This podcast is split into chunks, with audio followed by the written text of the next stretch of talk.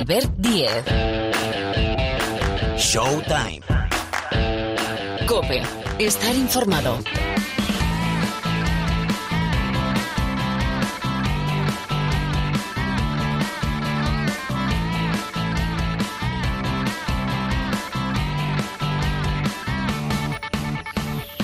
Hola, ¿qué tal? ¿Cómo estáis? Bienvenidos una semana más al Rincón del Baloncesto de la cadena Cope. Ya empieza, ya suena Showtime. Bueno, en un programa, como es habitual, muy denso, a la espera de Pau Gasol, que tiene, debe aterrizar esta semana en España, en eh, Barcelona. Bueno, hay que hablar del regreso de la Liga Endesa tras el eh, parón por las ventanas de selecciones. Tenemos doble jornada de Euroliga. Bueno, en realidad eh, vuelven las competiciones europeas. Doble jornada de Euroliga ya con la recta final de la fase regular. Hay muchas cosas que comentar, con una plaga absoluta de lesiones en el eh, Real Madrid, en una plantilla que ha perdido enteros respecto a temporadas anteriores. Hay que hablar de la Copa de la Reina de Baloncesto, hay que hablar de Sergio Scariolo, que ha entrenado, ha sido entrenador jefe en la NBA. Hay que hablar del All-Star de la NBA. Bueno, muchísimas más historias en 60 minutos aproximadamente de baloncesto. El sonido lo pone Sergio López en la sala de máquinas. El saludo de Albert Díez. Arrancamos ya.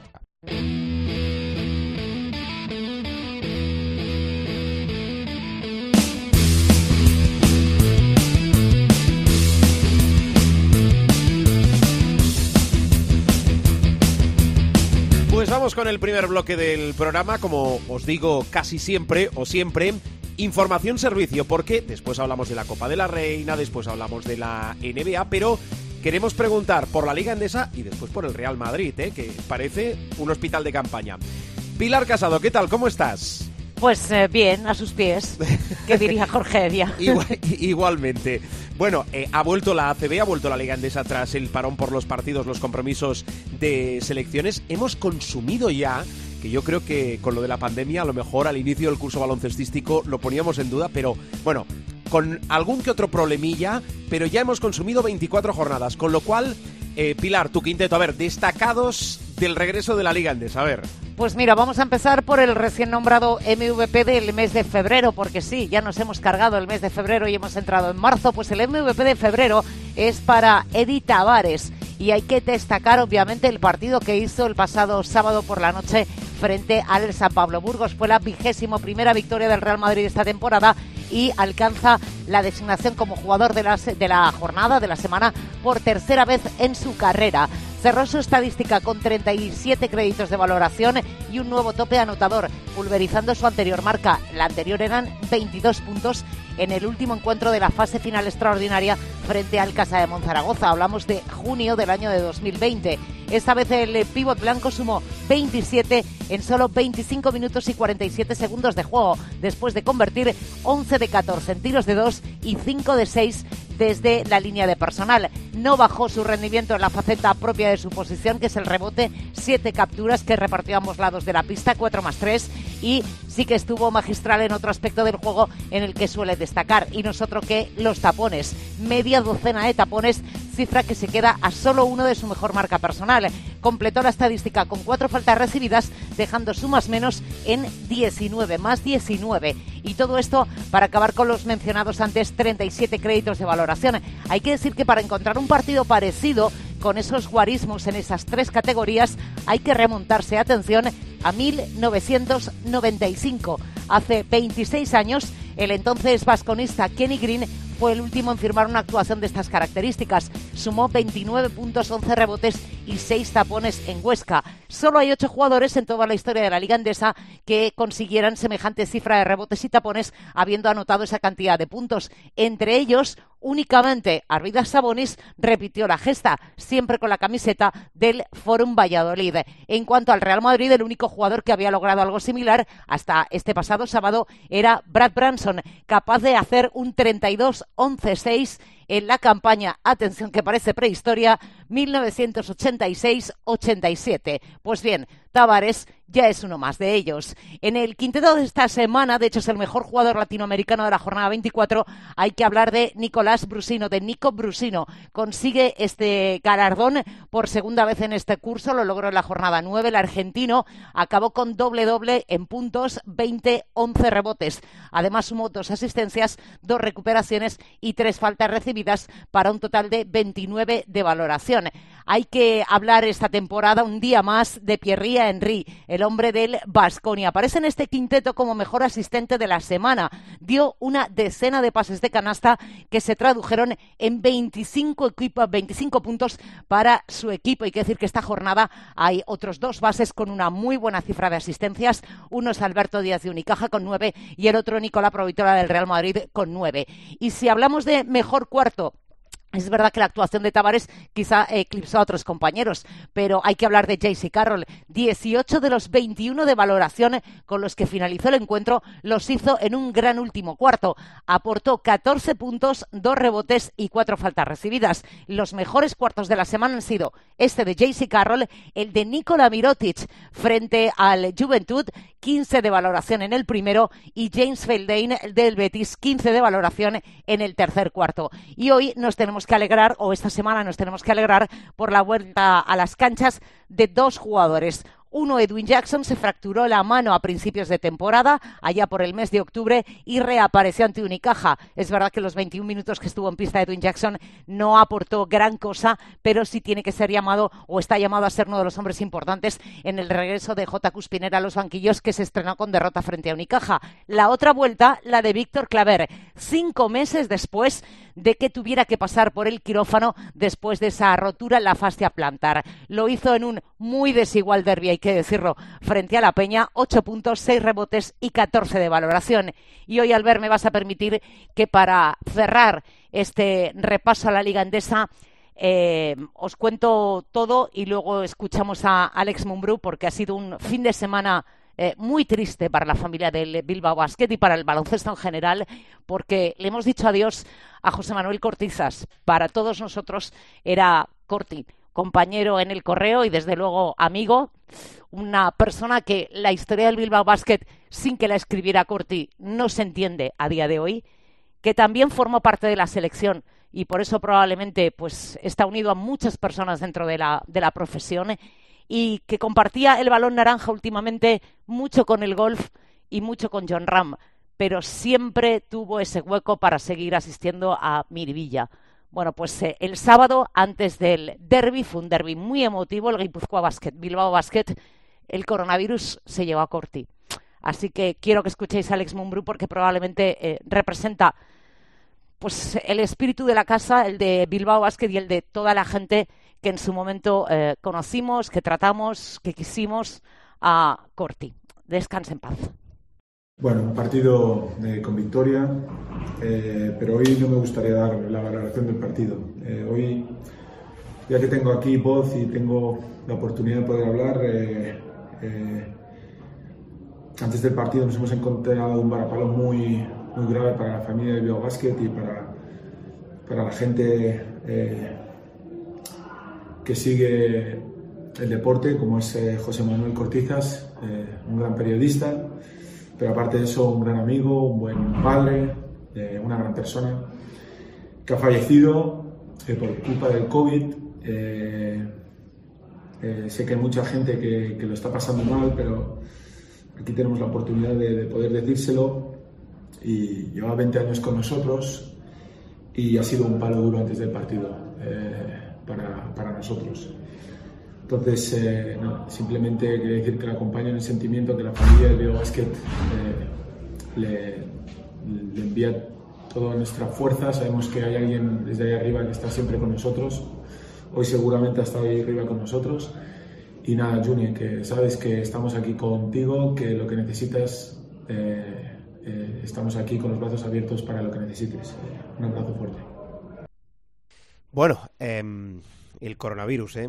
El coronavirus que cuando te das la vuelta o giras la esquina, pues te afecta a los más cercanos, a los más allegados, a los conocidos, a los de la familia del baloncesto. Bueno, pues desde aquí eh, ese descanse en paz que decía Pilar y, sobre todo el, abrazo más cariñoso y afectuoso a la familia del Bilbao Basket, del Correo, a los amigos, conocidos, allegados, familiares de José Manuel Cortizas. Bueno, eh, a mí esto me cuesta, ¿eh? de, pasar página y cambiar de tercio, pero Pilar, a ver, explícanos cómo está el Real Madrid, que, que, levantas una piedra y le sale un lesionado al Real Madrid, y además en una semana importante, porque en la recta final de la Euroliga tenemos doble compromiso europeo esta semana. Eh, sí, la enfermería la verdad es que está haciendo trabajo extra. Eh, recordemos que evidentemente da por perdida toda la, toda la temporada, que en teoría debería de volver, bueno, pues eh, te diría yo que casi ya empezada, o casi ya empezado el curso que viene Anthony Randolph, que camina, lo vimos en la Copa y lo hemos visto algunos días después, camina ya después de esa rotura del tendón de Aquiles de la que tuvo que ser operado, pero evidentemente los plazos son larguísimos. Eh, tiene la enfermería con Sergio Llull. Sergio Llull, eh, fíjate tú, después del partido de Valencia, eh, tenía molestias. se llevó un golpe, era parecido a lo que había pasado con Efes a finales del pasado mes de diciembre, entrenó un par de días, el tercero ya no pudo acabar. Hablamos de la previa del partido de Salguiris de la semana pasada, el miércoles de hace siete días, y tuvo que pasar por el quirófano para que le practicaran una artroscopia en la rodilla derecha. La rodilla derecha es la mala, como decimos nosotros, es la rodilla la que sufrió la rotura de ese ligamento cruzado que le tuvo nueve meses en el dique seco a Sergio Llull. Había mucha sociedad en esa rodilla y la artroscopia evidentemente era necesaria para evitar males mayores y limpiar toda esa zona del, menisco. Entre seis y ocho semanas suelen ser los plazos para eh, recuperar eh, de una artroscopia de rodilla. Vamos a ver eh, si se cumplen o a lo mejor si se adelantan un poco. Eh, eso habrá que irlo viendo con el tiempo, lo digo porque es una lesión muy similar a la que tuvo Sergio Ramos, pero en cualquier caso, eh, pues eh, si estamos a principios de marzo, pues te diría yo que hasta mitad de abril eh, no creo que lo veamos eh, jugar, pero insisto, los plazos suelen ser un poquito, pues eso, hay gente que recupera en cinco y gente que recupera en ocho, veremos a ver lo que tarda en recuperar Sergio Llull. Rudy Fernández tampoco ha ido a la mini gira rusa con el Real Madrid porque eh, todavía se está recuperando de esa lesión lumbar. En el momento en el que hay parte médico en el Real Madrid, ya sabes que las dos, tres semanas no te las quita nadie, así que veremos a ver si puede volver para la próxima o quién sabe si la siguiente, porque evidentemente estamos en un tramo de calendario muy exigente y este mes de marzo tiene dos dobles jornadas de Euroliga, la de esta semana y la del final, que el Real Madrid juega los dos compromisos en casa. Creo recordar que son Efes y Olympiacos a caballo entre el mes de marzo y el mes de abril. Y luego se torció el tobillo porque pisó a un rival en una caída a Trace Hopkins, pero yo creo que tanto Hopkins como Carlos Alocen, que se torció el tobillo en la jornada del lunes antes de viajar a Moscú, con más o con menos restricciones, pero yo creo que pueden llegar a jugar alguno de los dos partidos porque tiene toda la semana fuera de casa el Real Madrid. Tiene Hinky el martes, la pista del Zenit de San Petersburgo de Xavi Pascual, uno de los rivales directos por el factor campo en playoff, no lo olvidemos, dentro de ese mare magnum de tráfico que hay, eh, pues del cuarto hasta, te diría yo que prácticamente el decimosegundo, decimotercero, es decir, las cuentas de los playoffs van a ser eh, tremendas esta temporada para meterse en los playoffs de la Euroliga y tienen que ir a Murcia el fin de semana.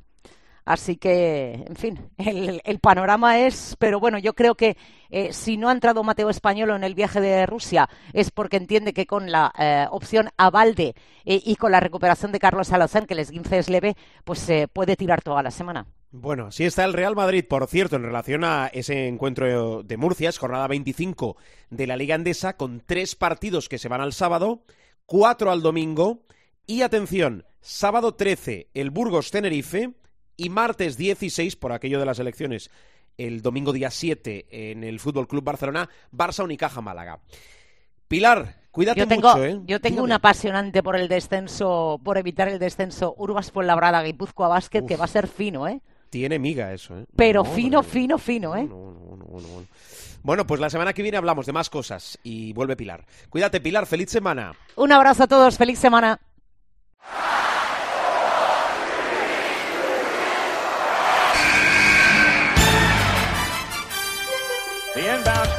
Comes into Jordan. Here's Michael at the foul line. A shot on Elo. Good! The Bulls win! They win! They do have a timeout. Decide not to use it. Curry way downtown. Bang! Bang! Oh, what a shot from Curry! Sol con ganas de jugársela. They do have a timeout. Decide not to use it. Curry way downtown. Bang! Vamos a tener que esperar un poquito para que Pau Gasol tenga ganas de jugársela, entendiendo que esta eh, semana va a aterrizar en España, en Barcelona, pero esa puesta a punto eh, va a tardar un poquito y mejor ir con calma para no tener que después dar eh, pasos atrás con lo que queda de temporada, que, que, es la parte importante, decisiva, pero es que tampoco queda mucho. Bueno, tertulia, tertulia de todo, con Miguel Ángel Paniagua. Hola, profe, ¿qué tal? ¿Cómo estás? Hola, buenos días. Y también buenos Rubén días Parra. Sí, sí, depende cuando. Claro, lo, buenos días, buenas tardes, buenas noches, depende cuando lo escuches. Eh, Muy bien. O depende qué semana. Hola, Parra, ¿cómo estás? Felices madrugadas. Felices madrugadas está bien, sí, sí. sí habrá no es malo, tro ¿eh? tronado como yo que lo escuche por la noche viendo la NBA. Claro, Parra lleva el día al revés. Bueno, lleva su día. El día al revés, después cada uno lo entiende como, como quiere. Eh, Parra, por cierto, te, eh, tenemos Copa de la Reina esta semana en Valencia. Sí, eh, Copa muy interesante, eh, como siempre, favoritas preferidas Avenida, que son las macrocampeonas. Eh, luego habría que apuntar al Uni Girona y, y al Valencia, eh, es el equipo anfitrión y, que hay que ver eh, cómo, a mí me gusta mucho el, la, el, la plantilla que tiene el Valencia Basket este año y me parece de los proyectos que hay para pelearle al, a la Avenida y al Girona, de lo que se ha creado es el, es el mejor, desde, mi punto de vista, por, por sobre todo por el producto nacional que se ha fichado. Y, y es una es la fiesta del baloncesto femenino y eh, estaremos ahí pendientes a ver, a ver cómo va la cosa. Eh, como siempre, ya te digo, tampoco me voy a mojar mucho. No te voy a decir que va a ganar Valencia eh, al Madrid. Como, como, la, como la masculina, te voy a, te voy a dar al, a, a la avenida como, como favorito porque, porque sería lo más lógico. Sería lo más lógico, además, con la eh, racha fire, que lleva el o sea, perfumería, sí. Exacto. Bueno, em, vamos con una de las imágenes, profe, de la semana, bueno, yo creo que del año, si no podemos a- ampliar un poco el abanico, que es ver a Sergio Scariolo estrenarse como entrenador jefe de los Raptors, bueno, en este caso por exigencias del guion, ¿verdad? Sí, sí, bueno, pero no deja de ser un momento eh, pues muy interesante y yo creo que muy merecido también para Sergio Scariolo, ¿no? Es un poco rebote, eh, tuvieron que suceder una serie de circunstancias para que él se quedara como, digamos, el único hombre eh, con chaqueta y corbata sosteniendo la bandera, eh, un poco al modelo del general Custer en Little Big Horn, ¿no? Ah, pero bueno, es un es un ah, buen hecho y yo me alegro mucho porque sabéis que tengo una relación con Sergio desde hace treinta y pico años y todo lo que sea bueno para él pues me, alegra muchísimo, ¿no? Eh, él ya ha dicho y lo ha dicho muy claramente además a preguntar de otros compañeros si esto era el camino para un puesto de head coach, de primer entrenador, eh, que como hemos visto, además estamos viendo a diario, el camino para ser primer entrenador es durísimo, por no decir imposible para un foráneo, eh, por muchos años que estés allí, lo de Kokoskov, por ejemplo, el actual entrenador del Fenerbahce con Phoenix, fue debido al hecho de que él llevaba allí mucho tiempo y casi le consideraban más americano que, extranjero. Yo creo que llegará el día en que haya un entrenador de fuera de Estados Unidos dirigiendo como primer entrenador un equipo de la NBA, pero todavía es pronto. En todo caso, me alegro muchísimo de, que Sergio Scariolo haya podido dirigir y encima ganar su partido, que presumiblemente será el único como, como head coach, a expensar de que pueda haber una situación parecida o similar. Mm, Sí, la victoria de Toronto contra Houston. Bueno, ha dicho también, en relación a esto que comenta Miguel Ángel, Sergio Scariolo, que no deja de ser una anécdota. Ah, Parra, claro, se abre es- ese debate, que, bueno, no sé si se abre mucho o, se abre poco, yo creo que se abre poco. Ah, ¿También ves lejos que, que, pueda pasar que eh, un europeo, bueno, claro, si barremos para casa un español, pueda llegar a- a ser primer entrenador con regularidad en una franquicia de la NBA? Jordi Fernández es el hombre. Lo llevo Jordi diciendo- Fernández es el hombre. Lo llevo diciendo, ni se sabe. Y eh, con Jordi pasa lo que con Kokosov. Eh, es básicamente lo mismo. O sea, Es casi más americano que... sí. No, que, que lo consideran casi ya de allí. Lleva Sí, la tira de años. Lleva ya 8 o 9 años eh, eh, en la NBA. Se fue súper joven. Estuvo primero en Cleveland y ahora ya en Denver lleva muchas temporadas. Y, y- y está cogiendo peso, cada vez más peso en, en la franquicia de Colorado. Y de hecho ya ha tenido entrevistas para, para ser primer entrenador. O sea, ya le han llamado eh, para alguna entrevista. No, no ha tenido fortuna por lo que dice el profe. Es que es muy complicado. O sea, eh, incluso cuando crees que vas a ser el primer entrenador, como el, el asistente de Minnesota, te, te enchufan a uno de, de fuera. Por cierto, se ha cargado también al entrenador de Atlanta. Eh, que con eso vamos a ver si no hay jaleillo, porque se lo quieren colocar a, a Nate McMillan, pero no sé yo si está muy por la labor de, aceptar. lo último que supe anoche antes de acostarme es que no haya dicho que sí todavía. Eh, pero pero a, a, Pierce se lo han cargado eh, por, la, por, la, temporada de Atlanta, que ha tenido muy mala suerte con las lesiones, pero sí es verdad que tiene mucho más potencial de, lo que está demostrando la pista. Profe, sobre el banquillo de Atlanta, no sé si quieres apuntar algo. Bueno, que en principio Nate McMillan estaba reacio a aceptarlo, es un es una persona muy leal siempre eh, y es segundo entrenador y por lo tanto él consideraba que si estaban acusando a a Lloyd Pierce de perdón de no ser capaz de, de llevar al equipo a las cotas que debía teniendo en cuenta como dice Rubén la plantilla pues él es parte del problema no también eh, sin embargo parece que le han convencido y que va a ser entrenador interino tiene 16 años de experiencia este como Macmillan como primer entrenador. Hay que remontarse incluso a los Seattle Supersonics para hablar de los trabajos que ha tenido en Macmillan como primer entrenador, además de Portland e Indiana. Y creo que puede ser una solución um, temporal y es un poco lo que hablábamos el otro día al hilo de por qué había tanto tumulto en, en Minnesota con el fichaje de, del entrenador de Toronto, ¿no? Exacto, eh, que es que este sí es el proceso más normal, es decir, que cuando se eh, despide a un entrenador jefe, lo normal es que haya el nombramiento de un entrenador interino, bien, que es más lo más normal, de alguien que está en la casa ya, como es el caso de Nate McMillan, o en un caso muy remoto, pues alguien que pueda actuar eh, como entrenador interino viniendo desde la gerencia del propio club. Pero lo que llamó la atención fue que Gerson Rosas fue directamente a por un entrenador y le ha dado un contrato multianual. En el tema de Atlanta, Atlanta es un, va a ser un banquillo muy codiciado. Si Nate McMillan lo hace bien, es probable que sigan con él, pero va a ser un banquillo muy codiciado y volveremos a escuchar los nombres de los sospechosos habituales. Y si antes hablábamos de la dificultad que tienen los entrenadores no estadounidenses o no considerados estadounidenses por los propios estadounidenses para ser primer entrenador, ya no te digo nada, primera entrenadora. Porque yo sigo diciendo, igual que Rubén apuesta, y además yo creo que con mucho juicio, por Jordi Fernández como una posibilidad real, tangible, de que algún día pueda ser el primer entrenador, yo creo que Becky Hammond ya está, como se dice en inglés, overdue. O sea, Becky Hammond es un cerebrito, lo ha dicho Popovich, que para mí va a misa, pero lo ha dicho Tim Duncan, que es eh, todavía más misa para mí, porque le conozco en persona y sé que cuando habla de alguien eh, habla con propiedad y, yo espero que Becky que estará en las quinielas, pero a ver si ya por fin pasa ese Rubicón que no deja de tener también un punto de, no te digo de discriminación, porque no se puede hablar de discriminación con ella, ni mucho menos teniendo en cuenta que está en un banquillo NBA, pero yo creo que ella se merecería ser primera entrenadora. Bueno, vamos a ver, eh, volviendo al banquillo de Atlanta, es el segundo relevo esta temporada, después del, eh, de Ryan Sanders en eh, Minnesota. A ver, que tenemos una semana parra cargada, All-Star. Bueno, al final lo has conseguido, ¿eh? Has metido a Domantas Sabonis en el All-Star. Sí, eh, tenía mis serias dudas, eh, te digo en serio, porque después de lo de las votaciones de prensa, jugadores y tal, estaba muy abajo.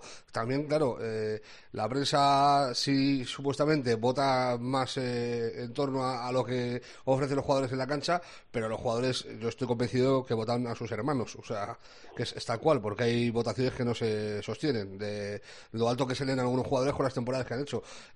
ha habido discusiones al respecto de quién tenía que entrar y quién no. Yo creo que Domantas está fuera de toda duda, debería estar en el All-Star eh, y, es harto merecido. El que se ha quedado fuera es Middleton, que sigo diciendo que, eh, es, lo que voy a decir es una burrada, pero ya cada día que pasa, cada partido que veo de Anteto, eh, me parece que maneja menos conceptos de baloncesto.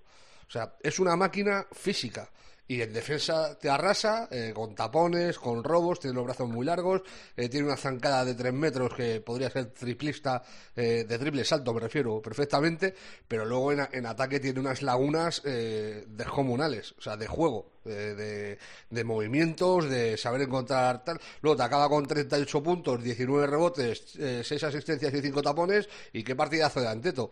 Pero, por ejemplo, el otro día con el partido de los Clippers, ve jugar a Kawhi y, y Antetokounmpo y es que son dos deportes distintos. O sea, es un tío que maneja el baloncesto como si. Como, como, como, tiene que ser, o sea, y otro que lo domina eh, puramente por, por su físico. Dicho esto, sigue siendo joven y va a seguir mejorando y será cuando se retire pues una mega máquina. Ya ha ganado dos MVPs, pero, pero que me llama mucho la atención en comparación a lo que es Middleton, que es más eso, un jugador de baloncesto que lo hace todo bien.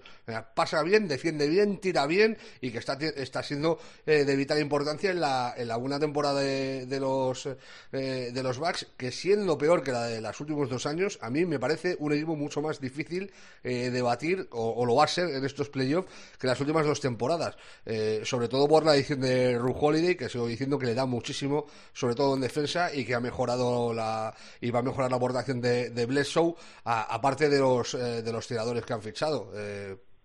tanto Forbes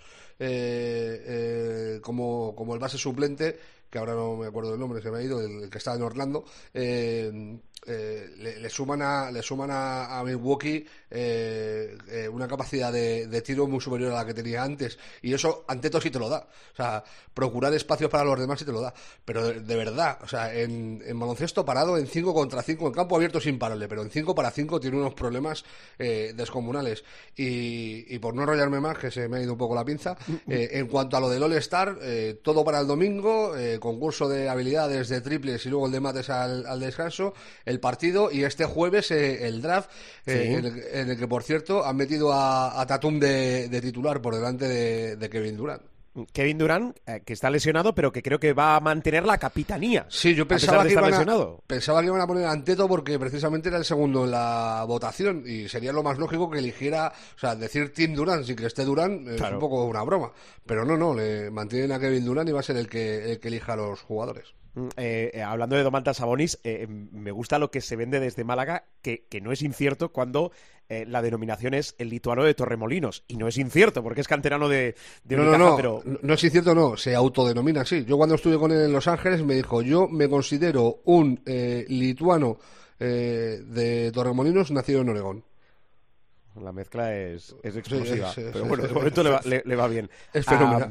os pregunto igual que con lo de Escariolo. Eh, profe, eh, haciendo el Day, eh, el All-Star Day, no el All-Star Weekend, em, esto también es por exigencias del guion, pero ¿crees que se puede mantener o al final la NBA, por aquello de, del show, del business, necesita alargar esta fiesta todo lo que se pueda y mantenerla dos, tres días? Bueno, hay un estudio para hay un estudio muy serio para suprimir el All-Star, eh, ya lo hemos hablado en alguna ocasión, ¿no? y cambiarlo por un formato tipo Copa del Rey. Sería parecido, ¿no? Eh, probablemente con ocho equipos. también hay, solo, hay otra posibilidad para formato de cuatro. Si el All-Star Game eh, surge eh, originalmente como una fiesta para los espectadores, ¿no? Eh, en un concepto muy americano, de homenaje de los que juegan a los que están en la grada y para jugar pues de cara a la galería, sin defensa, etcétera, etcétera. Con el tiempo luego eso, eh, sobre todo en la época de David Stern, que todo era marketing, pues aumenta a concursos de mates, concursos de triples, etcétera, en donde participan las megaestrellas al principio. Todos recordamos, yo estaba presente además, el supermate de Michael Jordan desde la línea de tiros libres, los triples de Larry Bird, de Mark Price, etcétera. Era una época, bueno, pues donde el marketing prevalecía.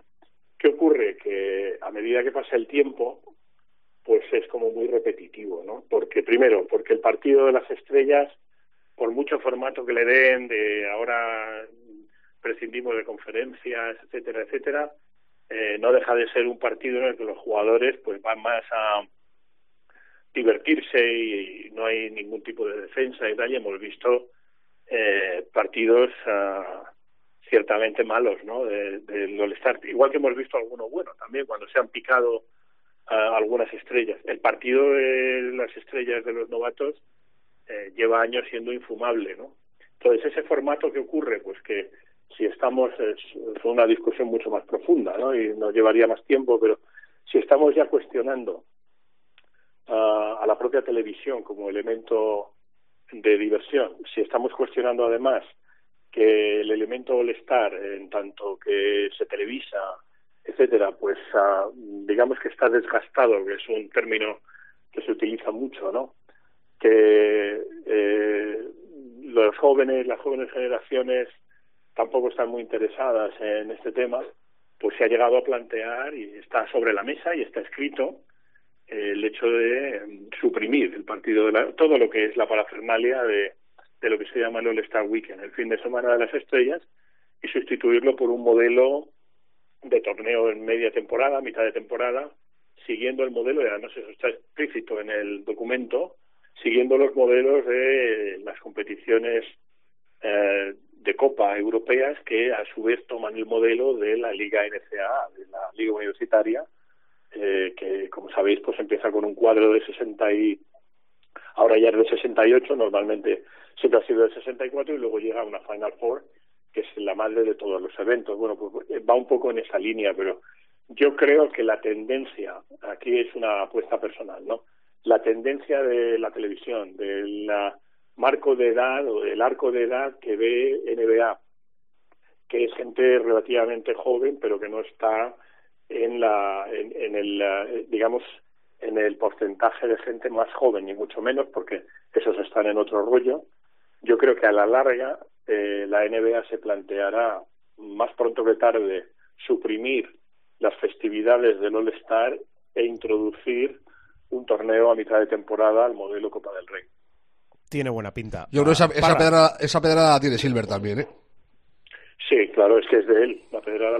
Silver ha tenido históricamente dos pedradas. Una, cuando era jefe de internacional, él publicó un informe, que lo he dicho alguna vez, llegó a mis manos. No era ultra secreto, ¿eh? por eso llegó a mis manos. Eh, sobre la expansión a Europa, que está extraordinariamente medida, pero claro, no cuenta con, bueno, contaba con el Concord, imagínate, ¿no? Que ya no está en circulación y no contaba con la hecatombe económica que había venido en, en 2008 y ahora con la pandemia, ¿no? Por lo tanto, él tenía esa primera pedrada, es un trabajo extraordinario, apuntaba a, ya en esta década deberíamos haber tenido, según su modelo, franquicias en Europa y la otra pedrada es que no le ha gustado nunca el, el All-Star Game, lo ha, incluso lo ha vocalizado, eh, tal como está diseñado, ¿no? Y por lo tanto él está buscando formatos y a mí hasta cierto punto como europeo me alegra, que tiene muchos vínculos allí, me alegra mucho que, aunque soy consciente de que el modelo Copa del Rey o modelo Copa Italia o modelo Copa Turca eh, hunde sus raíces en el, en el torneo de la NCAA, eso es indiscutible, pero me alegra mucho que él se fije en el modelo europeo ¿no? de, de Copa para introducir ese torneo, porque a diferencia de David Stern, que veía el mercado internacional como un mercado de expansión de la NBA, pero siempre con visión americana, lo que sí hay que atribuirle a Adam Silver, aparte de eh, manejar muy bien la herencia que le dejó David Stern, es un respeto eh, extraordinario por, uh, por todo lo que hace Europa en, en, en, términos de baloncesto. Parra, pensaba que ibas a ampliar algo. ¿Querías comentar no, algo más? No, no, no, es que eh, hay poco más que decir. Que eh, Silver lleva con esto mucho tiempo y aparte eh, tendría una cosa buena. Eh, una de las cosas que se dicen siempre de la NBA, de los problemas que tiene la NBA, por, por así decirlo, problemas entre comillas, sí. es que solo hay un campeón en cada temporada. Y esto te da la oportunidad de que otro equipo gane algo que, no es baladí. Eh, sería un torneo que sería menor, evidentemente, no, no tiene la misma importancia eh, que el título de campeón de la NBA, al que hasta hace bien poco se le denominaba World Champion, el que ganaba la NBA, cuando se daba el trofeo de, de World Champion of the Year, tal es este, eh, y, y, y, daría esa oportunidad de, de otro equipo que venciera. Y si es verdad que aunque las raíces son de el baloncesto universitario, lo que, lo que tiene en mente Silver tiene más que ver con el top 8 de liga regular que, que se maneja en Europa. O sea, que mm. sí que es verdad que se fija en lo que se está haciendo aquí. Mm. Ah, eh, ampliando el debate, yo creo que lo que sería fantástico sería un partido entre, perdón, el campeón de la NBA, y lo hemos hablado muchas veces, y el campeón de la Euroliga, que yo creo que sería pues un duelo no, fantástico. No, no hay color. Es que, sí. ese partido es absolutamente unilateral. Es absurdo. Sí. A, a, a, mí me parece. Hoy, eh... el, el, el, equipo campeón en forma, jugando ese partido, digamos, en junio, cuando están en pico de forma, imagínate Los Ángeles Lakers, campeones vigentes, ¿no? Frente al campeón actual vigente de la Euroliga, es una masacre. Es una masacre. En condiciones normales es una masacre. Luego, Estoy de acuerdo con vosotros, hombre, pero lo digo más que nada por, eh, por formato, porque se pueda llevar a cabo y porque además puedas, ahora que hablábamos, perdón por interrumpir, eh, de show, eh, mover, llevar ese partido a diferentes ciudades, ¿no? Yo tendría más Sí. sentido para mí incluso lo que se manejó en tiempo de hacer un All-Star de eh, Estados Unidos contra el resto del mundo, de jugadores NBA. Yo- eso, También, sí, lo- también. eso sí lo vería más. O sea, tú imagínate un Jokic, Doncic, eh, Ben Simmons, eh, eh, Embiid, eh, te sale un quinto, Domantas Sabonis, bueno, Domantas es lituano, nacido en Oregón, pero bueno, también te valdría como, como sí, es que claro, le, pilla todo al pobre. Eh, te saldría un quintito muy chulo, te saldría un equipo, bueno, más que un quintito, te saldría un equipo muy chulo eh, de jugadores foráneos para enfrentarse a, a las estrellas de, eh, americanas, que seguramente, pues es probable que ganara también Estados Unidos, pero bueno, eh, tendrías a- de los cinco aspirantes que hay al MVP, tres son europeos. O sea, ante todo Doncic y, y, y Jokic son de aquí. Sí, sí. Bueno, em, voy con más cosas. Eh, Parra, la, la historia, por cierto, que está el Facu eh, em, eh, confinado por un eh, contacto estrecho de, de COVID.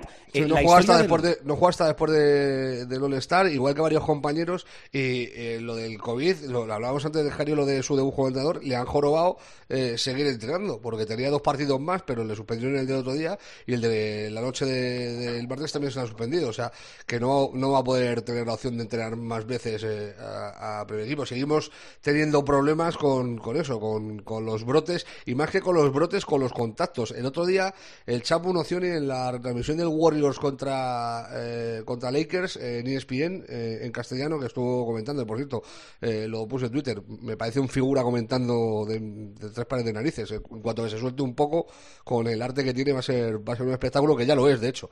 Eh, y lo dijo, que tenía que hacer algo la NBA con lo del protocolo por contacto, porque a un jugador le rompen la temporada. O sea, si cada, cada tres semanas o cada cuatro semanas, eh, como el caso de, por ejemplo, Kevin Durant, le ha pasado ya dos veces este año. Eh, lesión aparte eh, que él tiene ahora parado hasta después del All-Star, pero eh, antes de, de la lesión ha tenido dos parones por contacto estrecho con COVID cuando él ya ha pasado el COVID. O sea, eso a lo mejor habría que afinar un poco más porque yo com- comprendo eh, que haya que tener todas las medidas eh, de seguridad y tal, pero si un jugador que ha tenido contacto eh, da los dos negativos, deberían dejarle jugar. O sea, tenerle cuatro o cinco partidos fuera, a mí, o sea, eh, es que te rompe el ritmo de competición por completo. Mm, Oye, eh, explícanos eh, la historia del cromo de Luka Doncic y, cuánto se ha pagado por, eh, creo que es del, eh, hace tres años, del, del año rookie, ¿no? De la temporada rookie. Sí, es un cromo de, de Panini, por cierto, eh, son nuestros hermanos, eh, que es único, eh, de Luca Doncic de su temporada rookie, eh, serigrafiado con su, con su firma, eh, eh, que se, se compró hace dos años por 400 mil dólares y se vendió hace un par de días por eh, eh, 4,6 millones. Que eh, a mí es que se me va de las manos, o sea... 4,6 millones de dólares por un cromo. Eh, supera el récord que lo tenía uno de Anteto también de, de hace, pues, yo creo que fue el año pasado, eh, de 1,82 millones, 1,82 millones. Y se sitúa como el segundo cromo eh, más caro de la historia.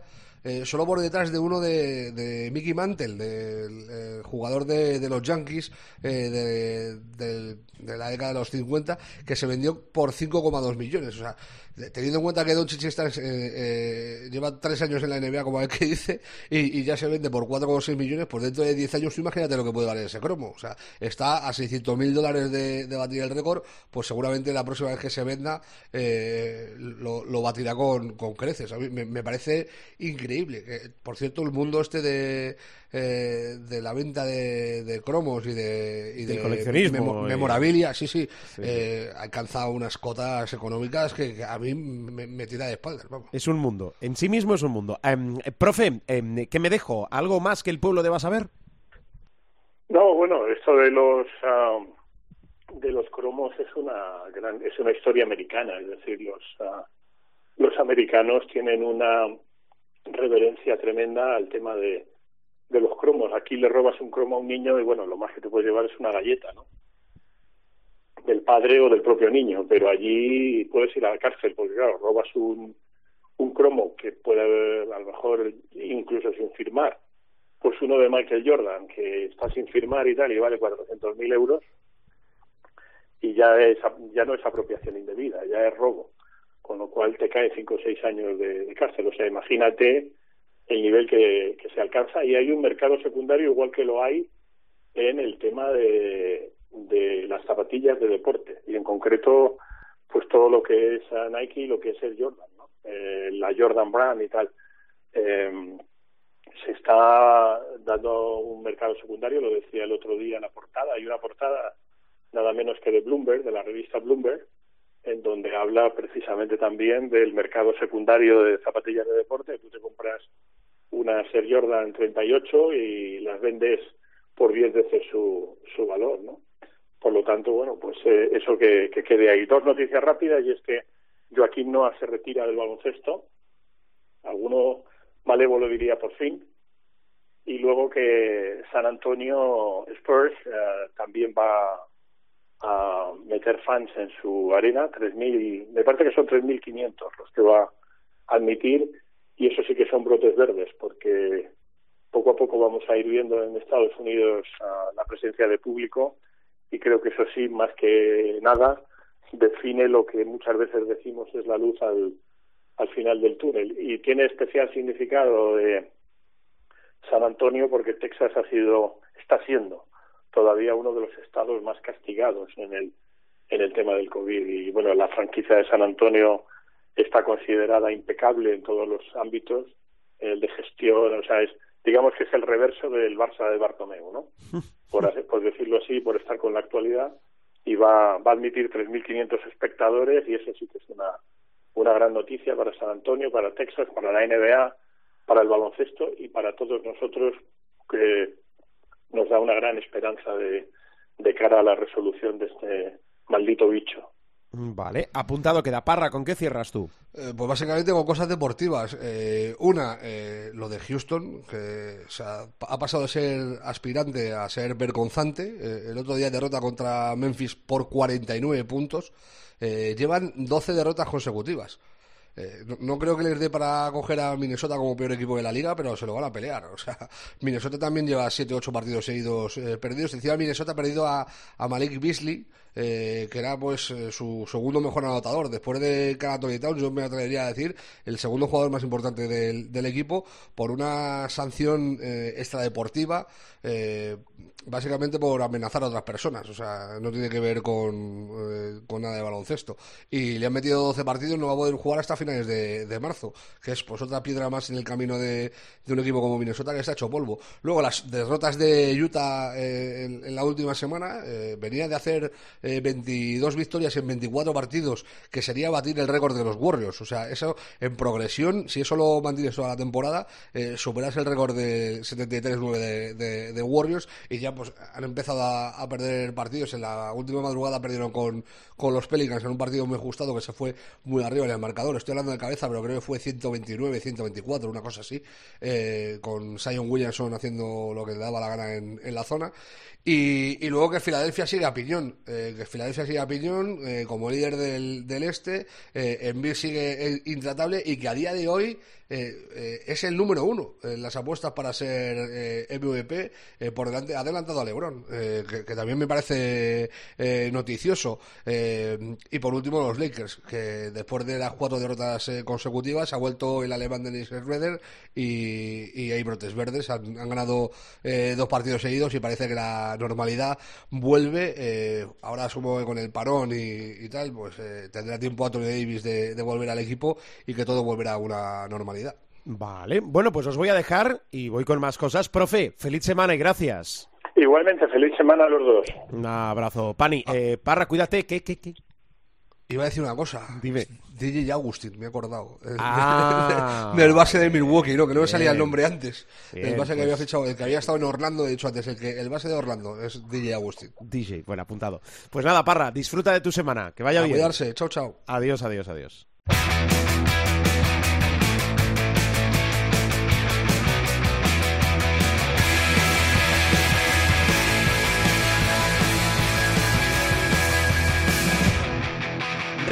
Recibimos al supermanager ya para ir poniendo el punto y final al programa. Gil, José Luis, ¿cómo estás?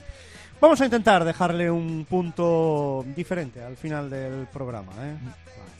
Ni mejor, No sé, ni, peor. Eh, esa es la, esa es la definición. Esa Claro. es la definición. Porque Ha vuelto la preguntar- Liga Andesa.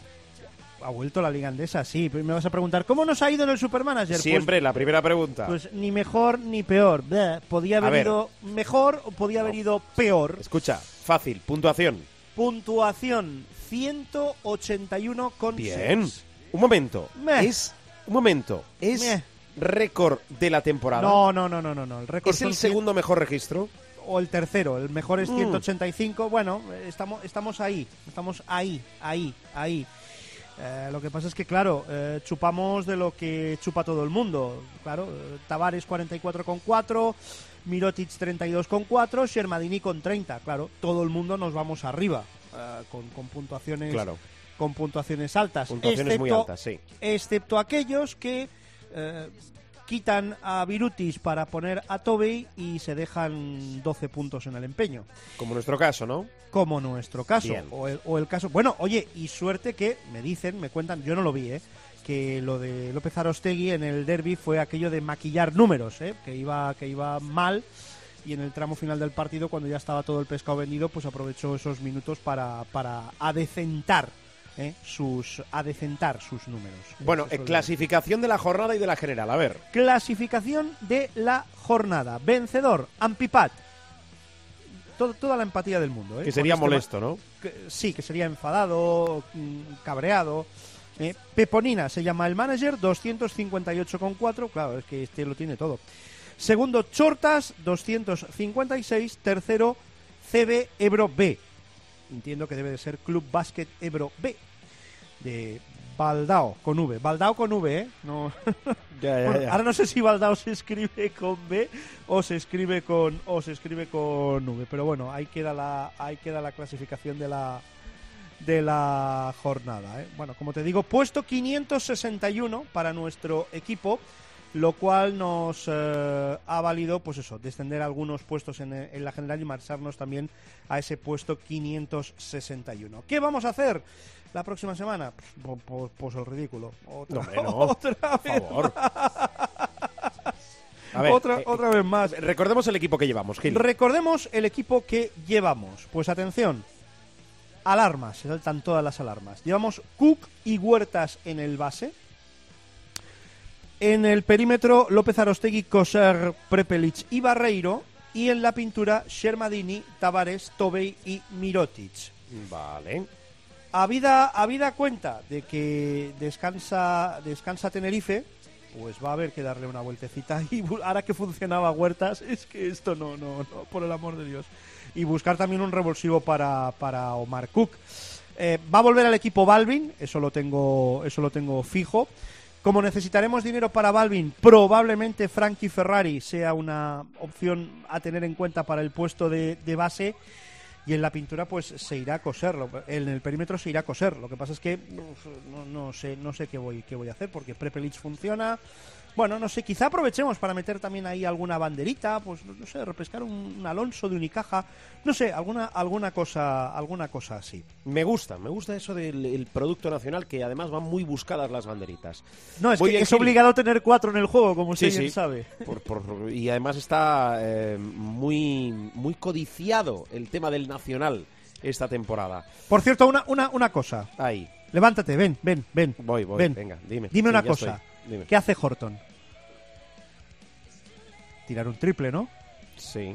Ah, vale. No ha visto usted el último tiempo muerto de Lazo. Bah, es igual, déjelo, ¿para qué?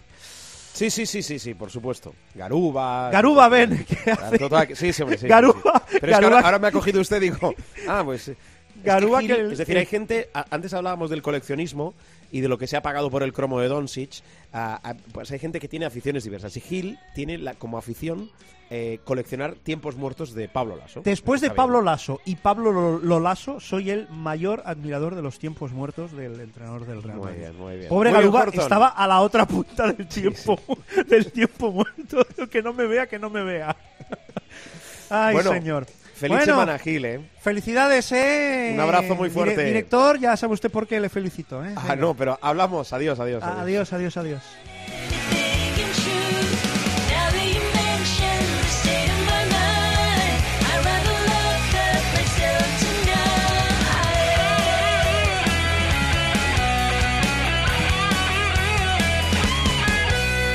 Vamos cerrando programa.